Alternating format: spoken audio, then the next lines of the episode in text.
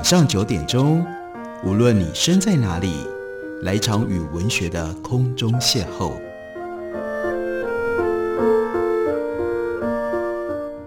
杨照谈书，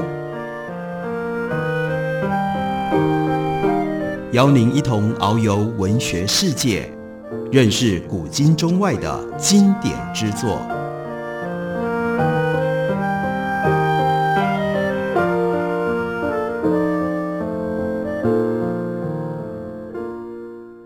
各位听众朋友，大家好，欢迎收听杨照谈书。本节目于台北广播电台 FM 九三点一，每个星期一到星期五晚上九点为大家播出。我是杨照。今天为大家介绍的，这是时报出版的新书，书名是《Nudge》。这本书的中文叫做《推力》。这本书其实早在二零零八年的时候就有了英文本，二零零九年出了中文本。不过，两位作者 Richard Thaler 以及 Cass Sunshine，他们最近二零二一年推出了 The Final Edition，中文把它称为终极增订版，所以我们就看到时报出版有了这样的一个推力这本书的新版本。在终极增订版的序言里面，两位作者回想《Nudge》这本书二零零八年春天刚问世的时候，在写作第一版，Thaler。他买了第一支 iPhone，Sunstein 则选择买了他的第一支黑莓机。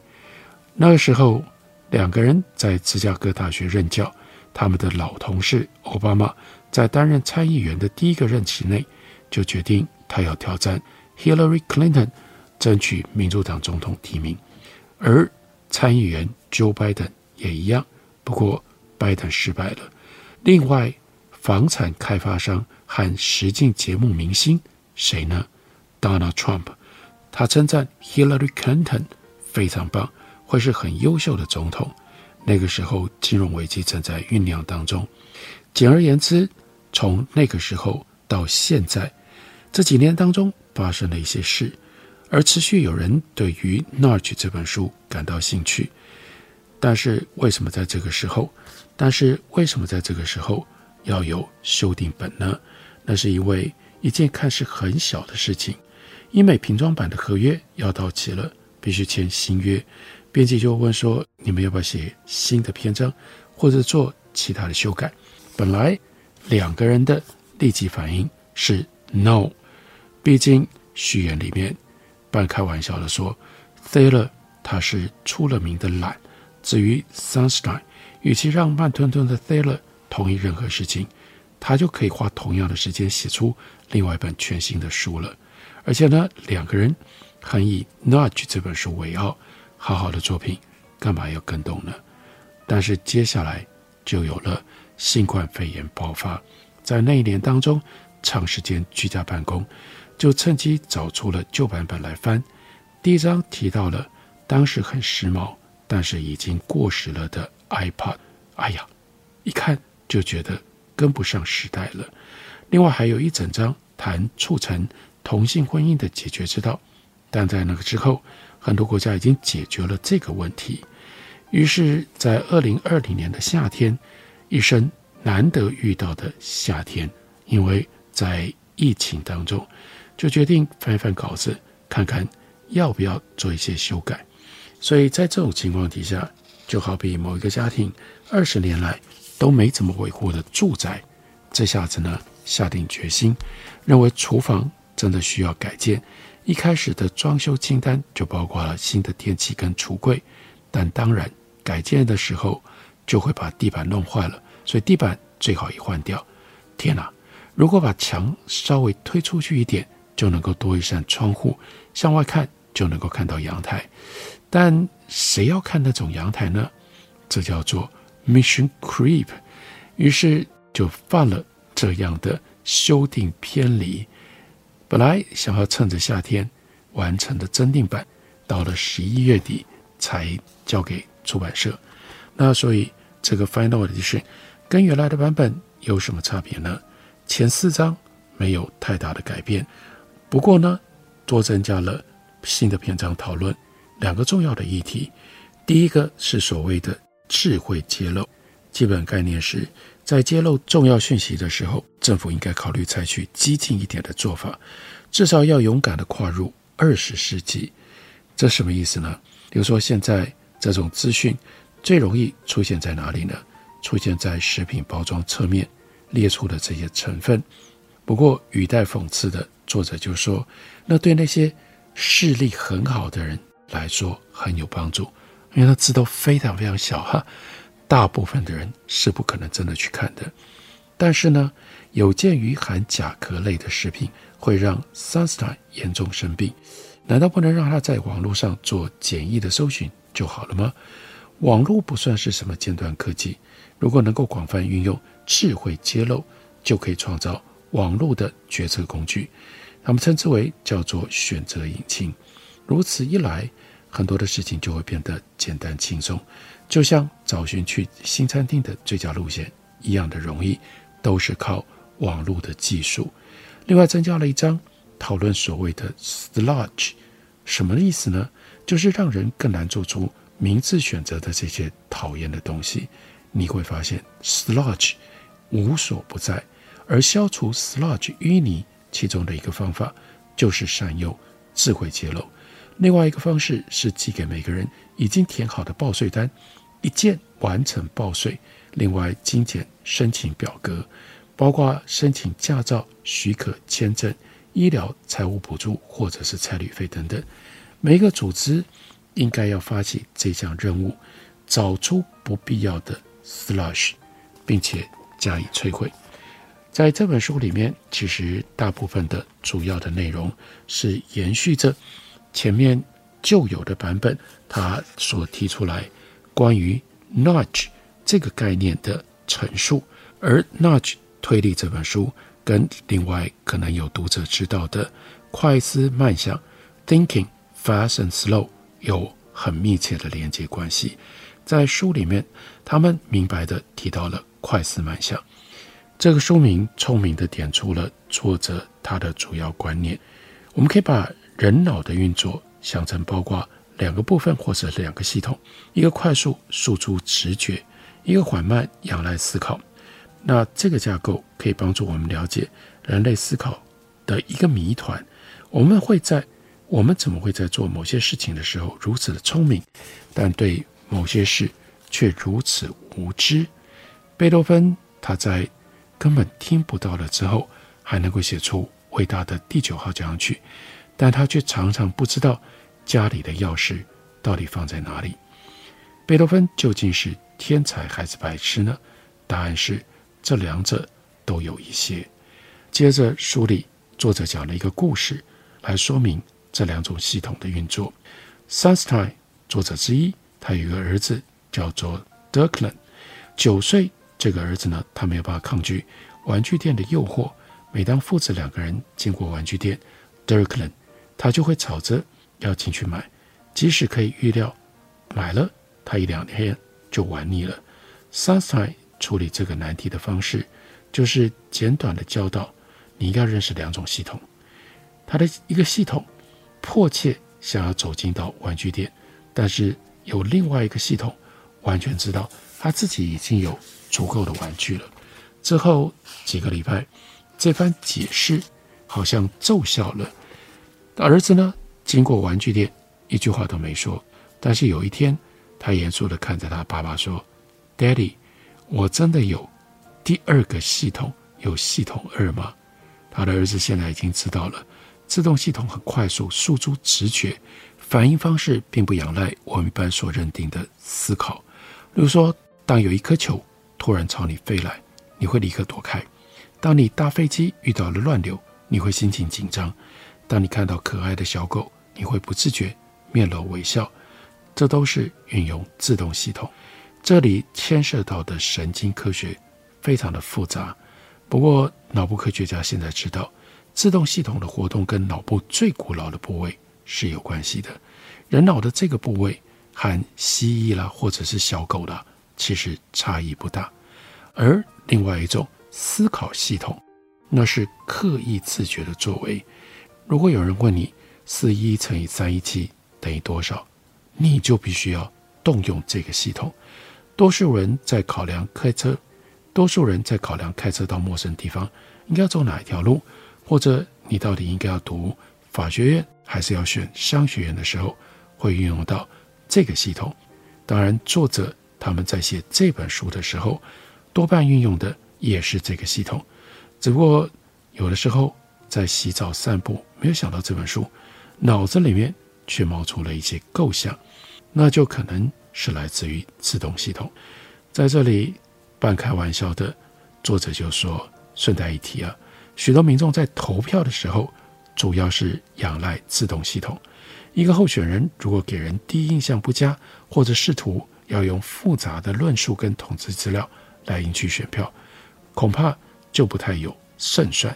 世界上多数人看到摄氏度数就会做出自动系统的反应，看到以华氏表现的温度就必须动用。”思考的系统来理解，而美国人跟世界上多数人是相反的。一般人使用本国语言，那都是自动系统。你试着要说外国语，你就必须用思考系统。真正具有什么叫做双语能力，那是说两种语言的时候都使用自动系统。杰出的下棋的好手，他有很好的直觉，他能够透过敏锐的自动系统。快速评估复杂的状况，并且以惊人的精准度跟超凡的速度做出反应。我们至少要了解这两种系统同时作用，才构成了我们生活上的事实。因而，如果你想要改变，让你的生活少一些谬误，少做一些错误的决定，你也就必须在考量这两个系统的情况底下，找出最好的方式来。我们休息一会儿，等会儿来继续聊。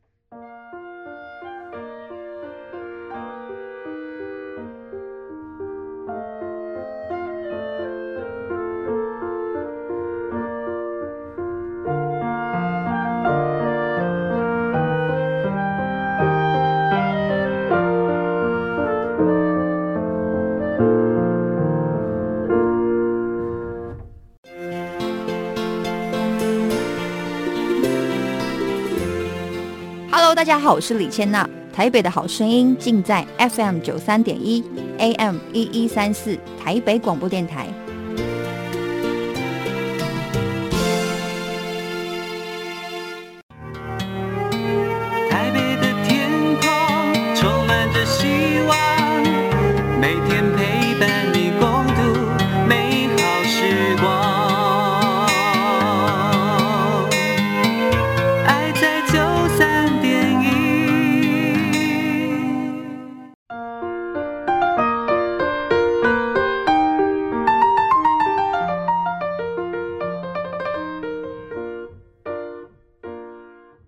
感谢您继续收听《杨照谈书》。本节目于台北广播电台 FM 九三点一，每个星期一到星期五晚上九点为大家播出到九点半。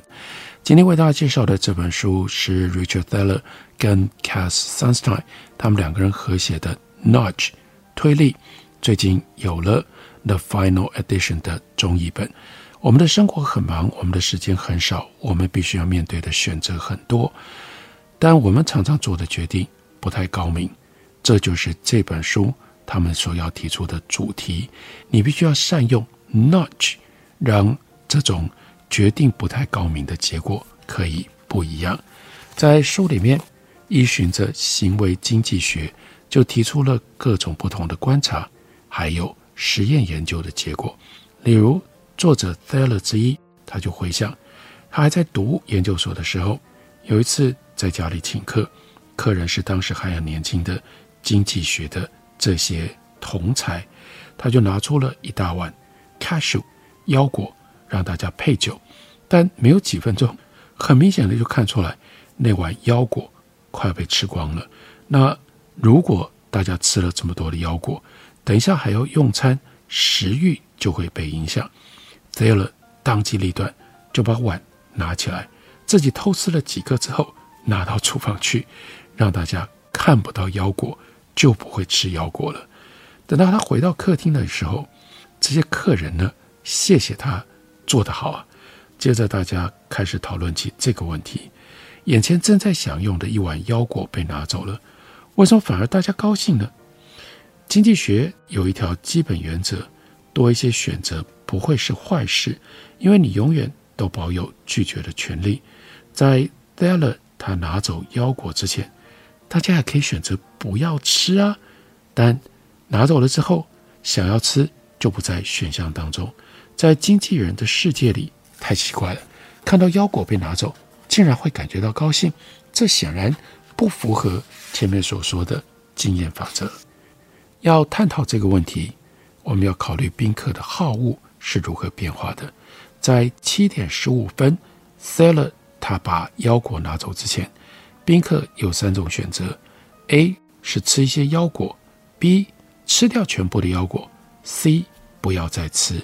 他们的最佳选择应该是吃一些，第二选择是不再吃，最坏的选择是吃光，因为那就破坏了他们的食欲。虽然他们的偏好应该是 A 大于 C 大于 B，但是到了七点半，腰果如果没有被拿走，就会被吃光，也就是变成了选择 B，实现了他们最不希望的结果。他们为何会在短短的十五分钟内改变心意，还有，他们真的改变心意了吗？这就是行为经济学。依照经济学的术语，这个时候这群宾客他们所表现的是叫做 dynamically inconsistent 动态矛盾的行为。人们一开始喜欢 A 胜于 B，但后来却选择 B。在很多地方，我们都可以看到这种 dynamically inconsistent 状况，例如人们在周六早上说我晚一点要去运动，到了下午却窝在沙发上看足球赛或看完一整季的新连续剧。我们要如何理解这种行为呢？这牵涉到两个重要的因素，一个是诱惑，另外一个是漫不经心。从亚当夏娃以来，人类当然清楚什么是诱惑。可是，如果要了解 nudge 一推这个推的价值，我们就需要对于诱惑这个概念进一步来阐释。一样事物具有诱惑性，这到底什么意思？这里作者引用了美国最高法院法官 Porter Stewart 他说过的一句名言。他说：“我没有办法定义什么是色情，但我看到的时候，我自然就会知道。诱惑也有这个特性。”很容易辨识，但不容易定义，而且诱惑的定义高度因人而异。Taylor 喜欢美酒，忍不住会想要多喝一小杯。Sunstein 讨厌喝酒，可是呢，他喝 Diet Coke 喝得很凶。所以对我们而言，所以为了思考跟讨论，我们来简化，只考虑两种鸡蛋的状态：冷跟热。例如说，当 Sally 她的肚子很饿，厨房飘来阵阵让人食指大动的香味。我们可以说她正处于热的状态。但是当她礼拜二抽象着在思考着礼拜六的晚餐应该要吃多少食物的时候，那是处于冷的状态。虽然他在周二计划好，嗯，礼拜六要吃沙拉，但是到了周六的傍晚，他觉得只吃沙拉好可怜哦。应该至少要加上披萨才像样吧。同样东西，当我们在热的状态底下消耗较大的量，那就会变成叫做有诱惑性。这并不表示冷的状态底下所做的决定一定比较好。举例来说，有的时候只有在热的状态底下，我们才能够克服对于新事物的恐惧。有时候甜点真的很美味，现在尽情享受。明天再上健身房是最好的做法。有的时候，坠入爱河是最美的。但话说回来，我们确实常常在热的状态底下惹出大麻烦，惹出大麻烦。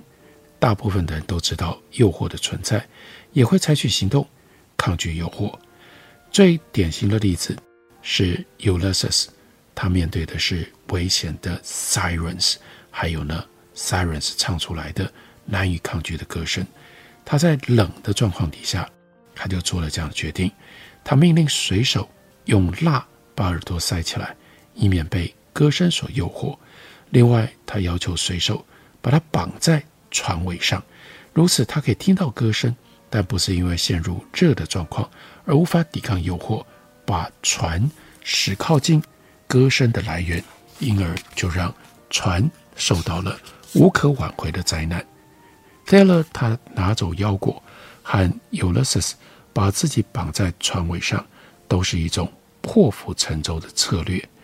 这类策略要能够成功，有几个条件：第一，臣服于诱惑的风险是可以预期的，而去除诱惑又是可行的。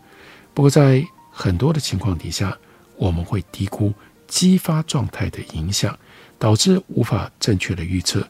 将发生失去自制的这种状况，这也就是行为经济学家 George Loewenstein 他所说的 “hardcore empathy gap” 冷热同理差距。Loewenstein 他的主要观点是，人们即使知道自己被激发的时候会表现出不同的行为，都还是倾向于低估这个效应的强度。我们在冷的状况底下，往往不知道自己受到激发状态影响的时候。会如何改变欲望跟行为？天真的轻忽这些条件会如何影响我们的选择？这也会反映在我们的行为上。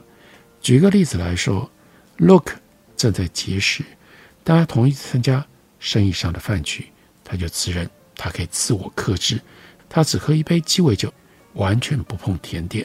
但当有人点了一瓶葡萄酒，服务生推来一车的甜点的时候，一切就都破功了。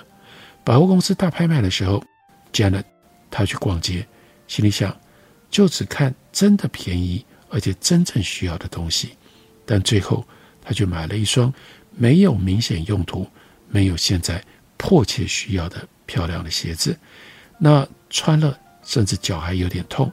不过因为打三折，那些难以戒烟戒酒、运动成瘾、靠购物疗愈心灵的人。都有类似的问题。要了解自制力的问题，我们可以想象一个人内在同时包含两个半自主的自我，一个是审慎有远见的计划者，一个是短视的行动者。